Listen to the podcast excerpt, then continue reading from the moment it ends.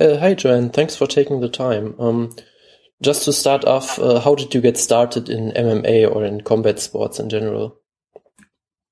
I started in combat sports through taking up as a hobby.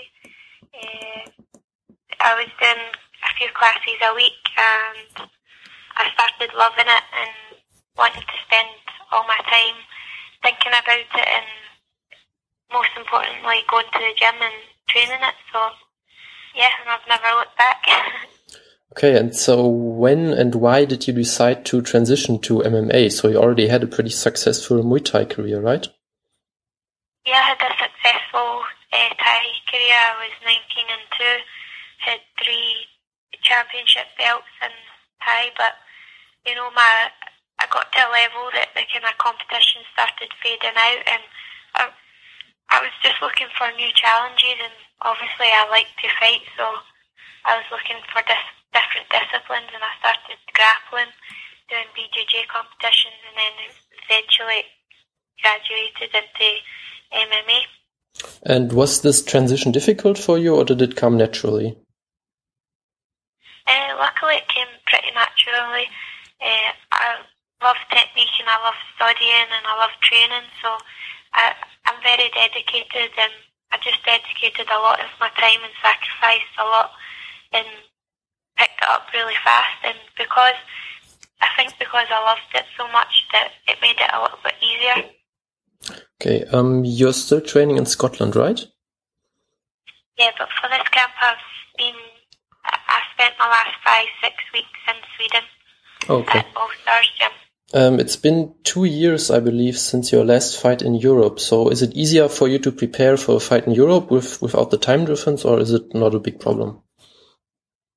Uh, it makes it a little bit more exciting because, like, I've obviously not had to travel to America and travel to a different time zone.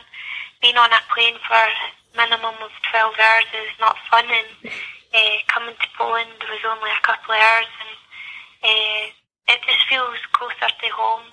And I train with a lot of Polish people in my gym back in Scotland, and it just it feels good to be here and to be. Obviously, it's the first time in Poland, so I'm going to be on a historical card.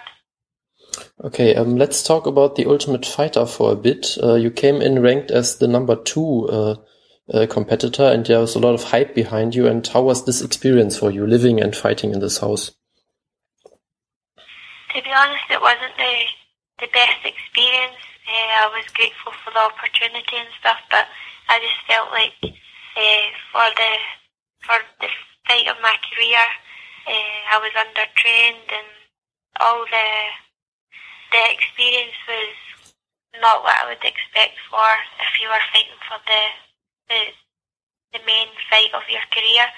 Uh, so I was a little bit disappointed about that, but you know it was a reality show TV, and uh, I was just grateful to get through it. And now I'm in the UFC, and this is where my journey starts.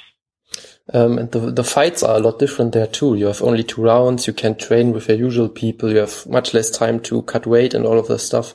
So do you think that this negatively impacted you, especially in your last fight? Yeah, my, I'm a big 115.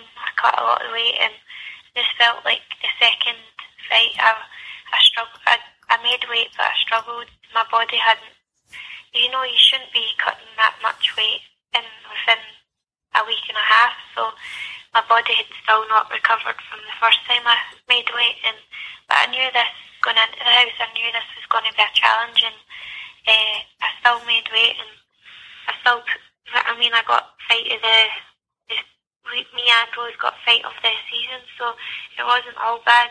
And yeah, it's hard only being two rounds and not having your team and like I said earlier, I felt as if I was undertrained. It's not what I'm used to, but all these are all this is just experience. Okay, um, coming back to the Poland show, um, so the current strawweight champion is also Polish, and uh, from what I hear, she's also going to be in attendance. So, what is your opinion on her? Yeah, I've met her. She just got in today, I think. I've seen her earlier, and we said hello and stuff. I'm really uh, excited that she's the champion now, and because I feel like uh, she exposed Carla for having only one tool, and if I want a champion in my division, and to I want to face the best girl in my my division, so on that night it was Joanna, so I'm really excited, and I see her as a good opponent uh, if it ever happens. So I'm happy for her. Okay, um, now it seems like you had to fight quite a lot to get on this card and to get a fight uh, before the summer. So are you happy with your opponent now and with the card you're fighting on? Really happy to be on Poland. Uh, like I said earlier, it's like kind of home, not that far away from Scotland, and uh, I've, I would be happy with any opponent and uh, looking forward to Saturday night. I know it's going to be an amazing atmosphere. The Polish fans are really, they're really behind MMA here, and I know it's going to be a, a great atmosphere when we get in there and just going to perform. Okay, so you're fighting uh, Maryna Moroz, who's uh, also undefeated, but she's still kind of unknown, and she's making her, UFC debut. So, uh, do you know much about her? I don't know if there's even much tape on her. Did you did you study her for this fight, or do you just uh, come in for every fight just focusing on yourself? Yeah, I looked her up when I heard that's who I'm going to be fighting. I've seen a few of her fights, but apart from that, that was at the start of the camp, and then the my job is just to have a an amazing camp, even better than my last one, and give. Uh, everything I've got for each session, and that's where I get my confidence from. And uh, now that that's all done, and I'm I'm feeling really confident, and now all I need to do is wait for Saturday night and uh, let everything go. Okay, so do you feel any any added pressure coming in because, like I said, most people don't probably have never even heard of her before, and so they kind of expect you to to make a really big statement win and probably finish her or whatever. So is this any extra pressure on you? Uh, yeah, there's always pressure, but I try not concentrate on that. I never underestimate any opponent. This is MMA; it's very unpredictable sport. You know, you could win with the odds against you or for you, and it, it doesn't always work out that way. So you have to expect everything, and uh, that's that's the way I look at my all my opponents. Okay, um, looking past this fight, uh, the UFC is going to go to Scotland in July, so I'm sure you you would like to be on this card. So did you did you hesitate about accepting this fight and maybe maybe getting hurt and missing on that card, or did you just want to get a fight as soon as possible? No, I I kind of made it very vocal vocal to Sean Shelby after my last fight on the Monday. I message him saying that I was back in the gym, I wasn't injured, and I wanted to fight. And then obviously a few months later, Scotland got announced for July, but I let him know that that was still a while away. It's still 13 weeks, so I knew I could fit in another fight, and I wanted to. And here I am, fighting Saturday, so okay. oh, it. Uh, do you have any any future opponents that you look forward to? Maybe fight Rose Namajunas again, or maybe a title shot, or anything on the horizon for you?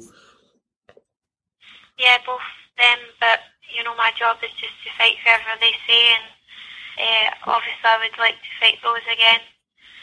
But my job is just Saturday, and then find out who whoever the UFC wants me to fight next. You know, they they're always one step ahead, and they'll sure they'll let me know as soon as I uh, fight on Saturday who's next.